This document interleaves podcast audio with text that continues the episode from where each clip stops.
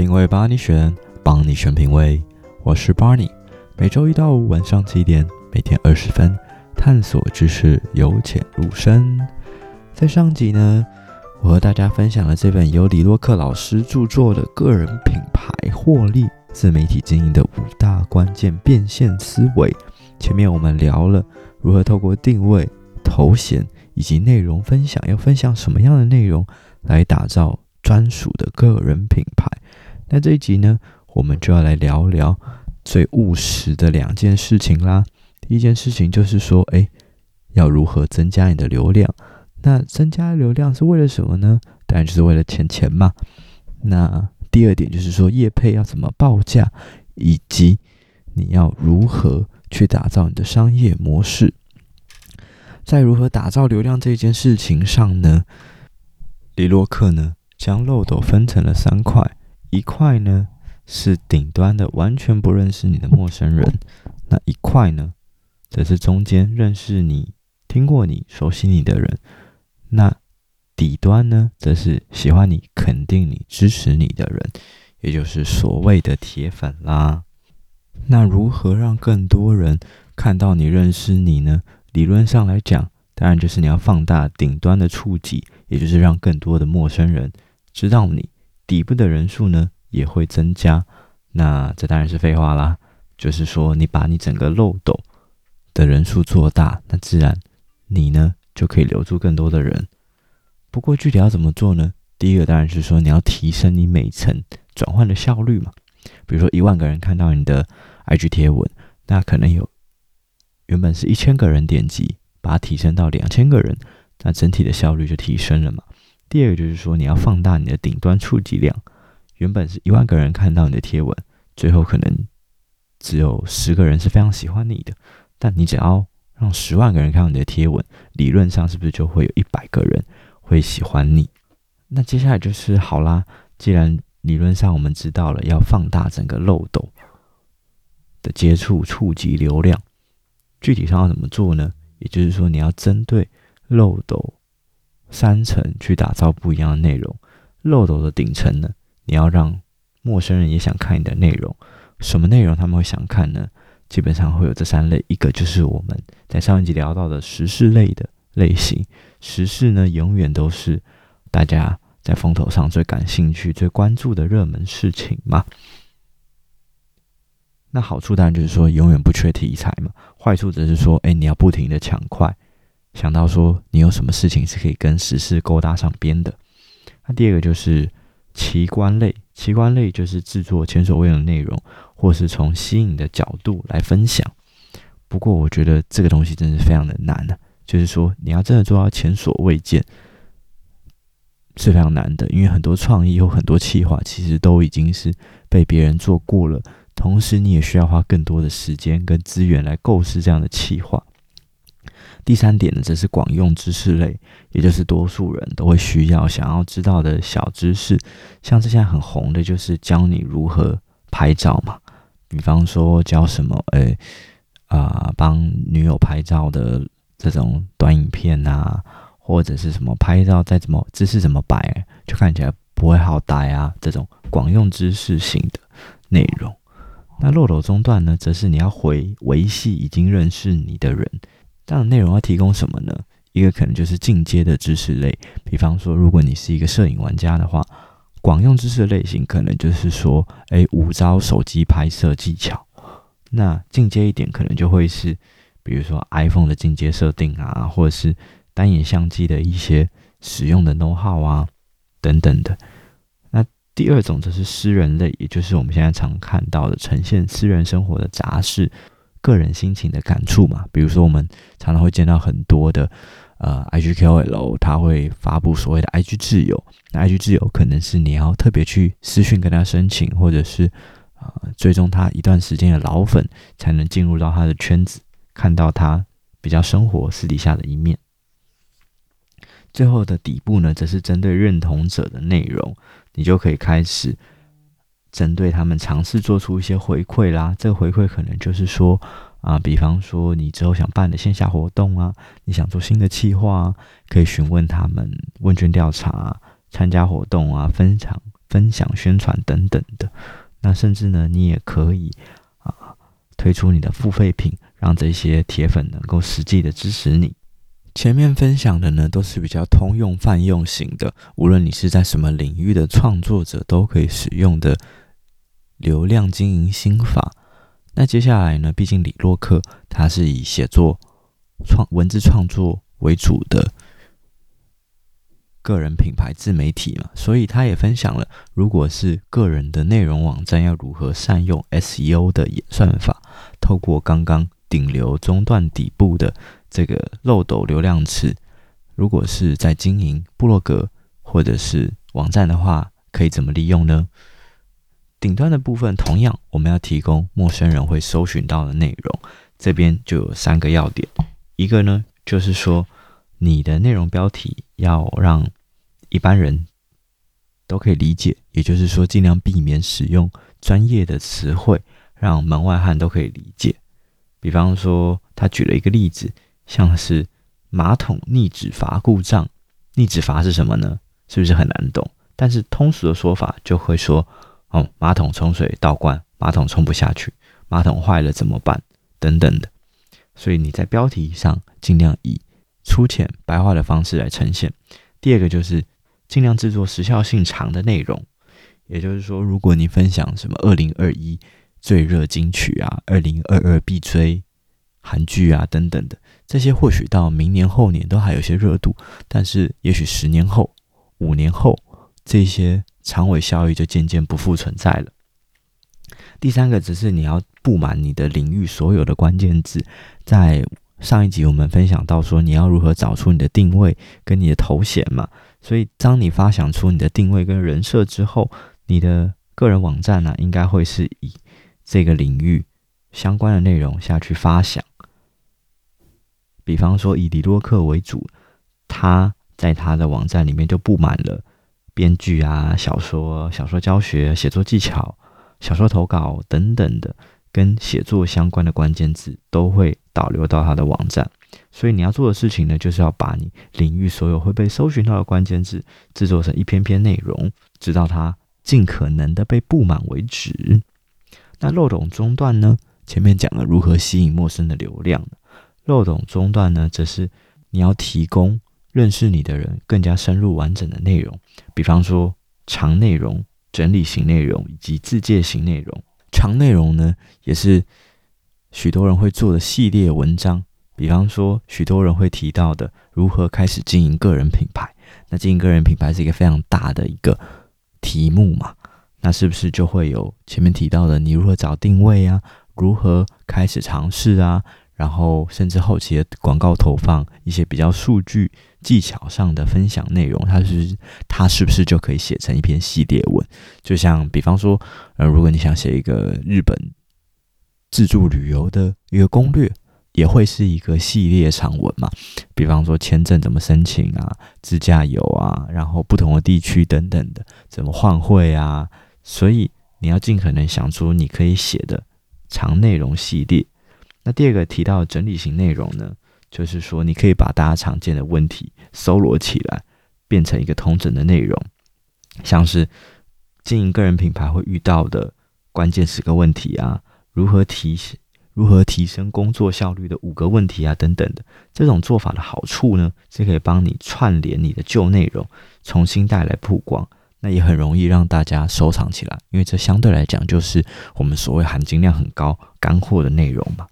最后一个则是自介型内容，虽然大多数啊、来看你的网站的内容都是有所求，比方说你提供的价值或者是想解决什么问题，但是他们也有可能对你这个人感到兴趣啊。比方说他想知道说，诶，制作这些内容的人是谁啊？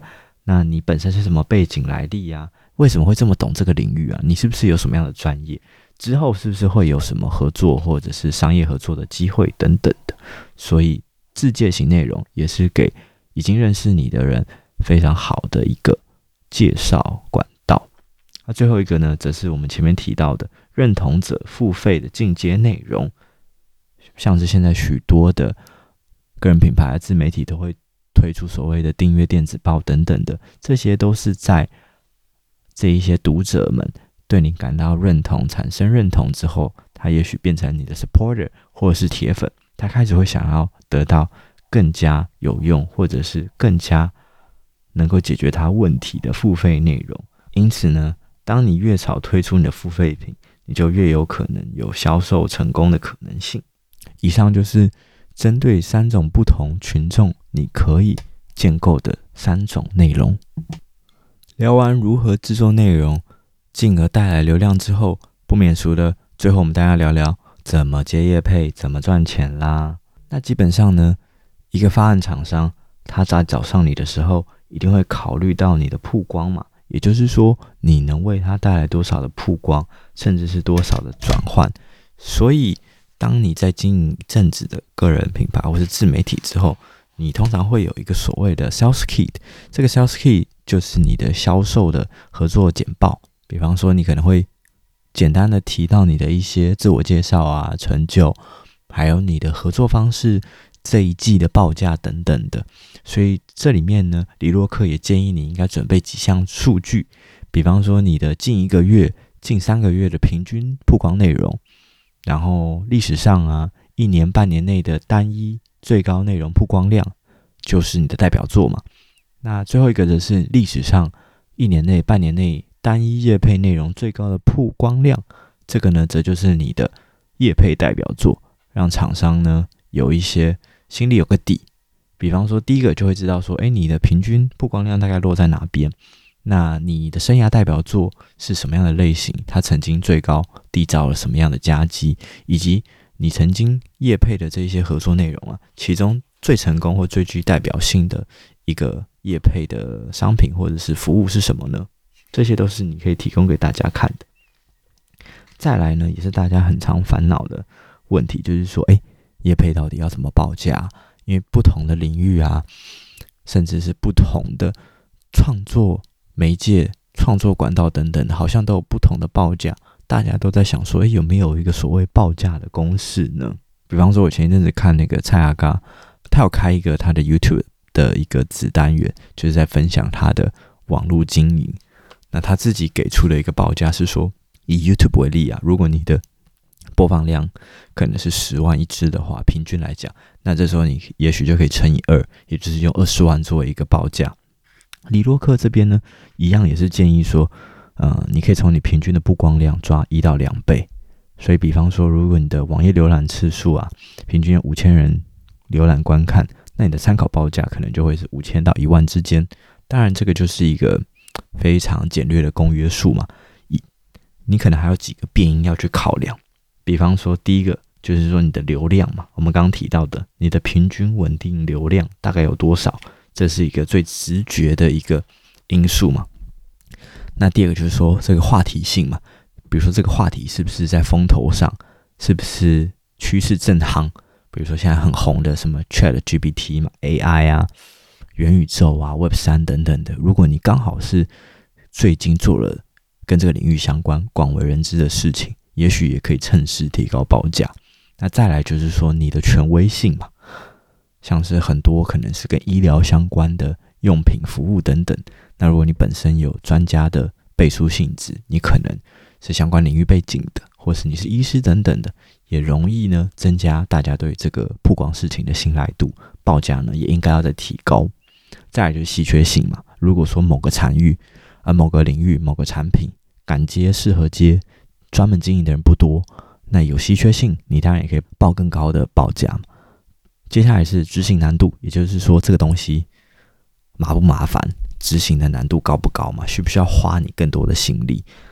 当然，花你更多心力，你同等的也需要报更高的价格。第六个呢，则是受众的含金量。比方说，你的 TA 到底是谁呢？你的 TA 主要是小朋友吗？还是上班族，甚至是中老年人？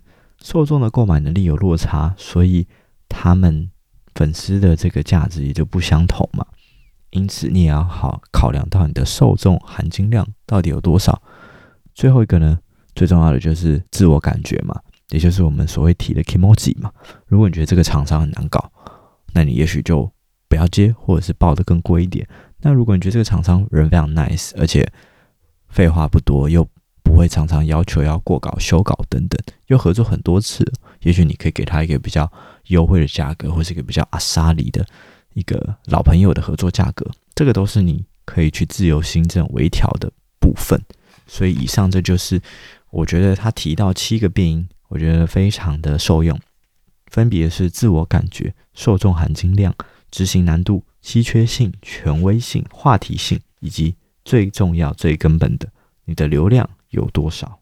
讲到这边呢，其实基本上我觉得也分享的差不多了。当然，这本书也还有很多值得大家去看的地方，也欢迎大家购买这本书，细细品味一下。毕竟我也不可能把这整本书全部一字不漏的讲完吧，这样子太无聊，而且也太缺德了吧。李洛克老师呢，最后把整个个人品牌获利的流程呢，简单的顺了一下几个步骤，分别是：第一个，你要盘点你自己的能力跟兴趣嘛。接着就是我们上集提到的设定的经营主题、内容、个人定位，然后呢，提到我们这集节目最开始提到的三层漏洞的内容：顶端、中段、尾端，给陌生人、知道你的人跟铁粉分别给予不一样的内容。接着才是设计收费品，定期产出内容，在社群呢也适时的曝光导流，有必要的时候也可以付费投放。内容网站呢，也慢慢的布满该领域的关键字。接着呢，倒数第二步则是设计再行销的管道以及排定内容，让你的旧客呢可以持续的不停的回流。最后一个呢，则是投放广告。当你有一定的商业模式跟一定的流量，你想要在触及到不一样的领域以及更多人的时候，或许你就可以善用资本的力量来投放广告。以吸引更多的人、更多的购买者来去购买你的商品及服务。最后一点呢，则是回归到最一开始提的，为什么要经营个人品牌？这本书呢，希望你思考一下，说你的人生要的是什么？毕竟经营个人品牌呢，很多时候除了是成就感之外，也跟现在的现况有关系。或许你对于现在的薪资感到不满。又或者你觉得你对现在生活品质感到不满，借由经营个人品牌，你回头思考，你的人生最重视的是什么？经营个人品牌有助于达成你最重视的事物吗？书中提到的几个点要你思考，一个就是说，第一个，你每年需要赚多少钱才够呢？第二个，你想成为一个怎么样的人，达成怎么样的成就？第三个，你每个月想保有多少的时间陪伴家人，以及最后你想要每个月保有多少时间可以自由运用？那当然，这四点呢是李洛克他自己提出来他所在意的点。我相信每个人或多或少还有一些不一样的在意的点，就留给你自己去好好的思考一下。我觉得每个人在经营自媒体或者是个人品牌啊，都有不一样的想法跟需求。像是李洛克分享说，他在成为这个编专案编辑啊、编剧之后，其实也累积了不少知名度，所以也很多人开始找他开班授课啊、企业讲课等等的。那企业讲课确实是赚入了非常多的钱，不过他发现说，他自己只是一个忙碌的高薪打工仔，这样的生活品质是他要的吗？所以他就有意识的在二零一八年开始录制他的线上课程，其实就是为了在减少他的实体讲座而铺路。同时呢，在二零一九年，他也开始，他也出版了他的两本书，让大家可以用更便宜的方式去得到他的一些 know-how。同时呢，他也不需要再一遍又一遍的亲自讲述。那这就回归到每个人想要的价值观不一样，对他来讲。他要的可能只是有一笔惬意生活有余的稳定收入，用相对少的工时换得报酬。大多数大多数的时间呢，可以用来体验人生跟陪伴家人。但也有人不认为这样子啊，他觉得说这是一个很奢侈的事情，应该要把你的盈余啊再去投入更有产值的事情，或者是应该把所有时间来累积自己的资产啊，趁现在还红或者是有能力的时候。让它像复利一样滚滚滚滚滚，所以我觉得这个就回到了每个人抉择的不一样的一个思维。像我之前在看那个 Joeman，后来有邀请这个艾丽莎莎来上他的节目分享嘛，顺便宣传他的自媒体课程。我觉得艾丽莎莎的路线跟 Joeman 就是非常不一样的两者选择。虽然他们都是百万级的 YouTuber，但对 Joeman 来讲，他更想要做的是他自己的成就感。比方说，他想做更多不一样的尝试，更酷炫的开箱，更磅礴的企划。为此呢，他可能需要付出一定的收入，在投入新的工作、新的产值上面。所以他可能需要请很多人啊，剪辑师啊等等的团队来让他可以搞一个大的计划。而是艾丽莎莎呢，则是相反。艾丽莎莎觉得说：“诶，我不需要请那么多团队，而且很多时候，她觉得这个企划剪辑只有她自己能做，其他人模仿不来。那对她来讲，她也对于做这些大的企划，她相对来讲没有这么的有兴趣，所以她选择了开线上课程，分享自己的 know-how，剩下的时间呢，悠悠哉哉的过日子。那我觉得这两者之间的选择呢，并没有对错。”重点呢，则是在于说，你在经营自媒体的过程，你应该去思考的是，你的人生要的是什么？这就留给你思考了。这个呢，也是巴尼我在经营的过程中，经常在思考以及反复提醒自己的一件事情。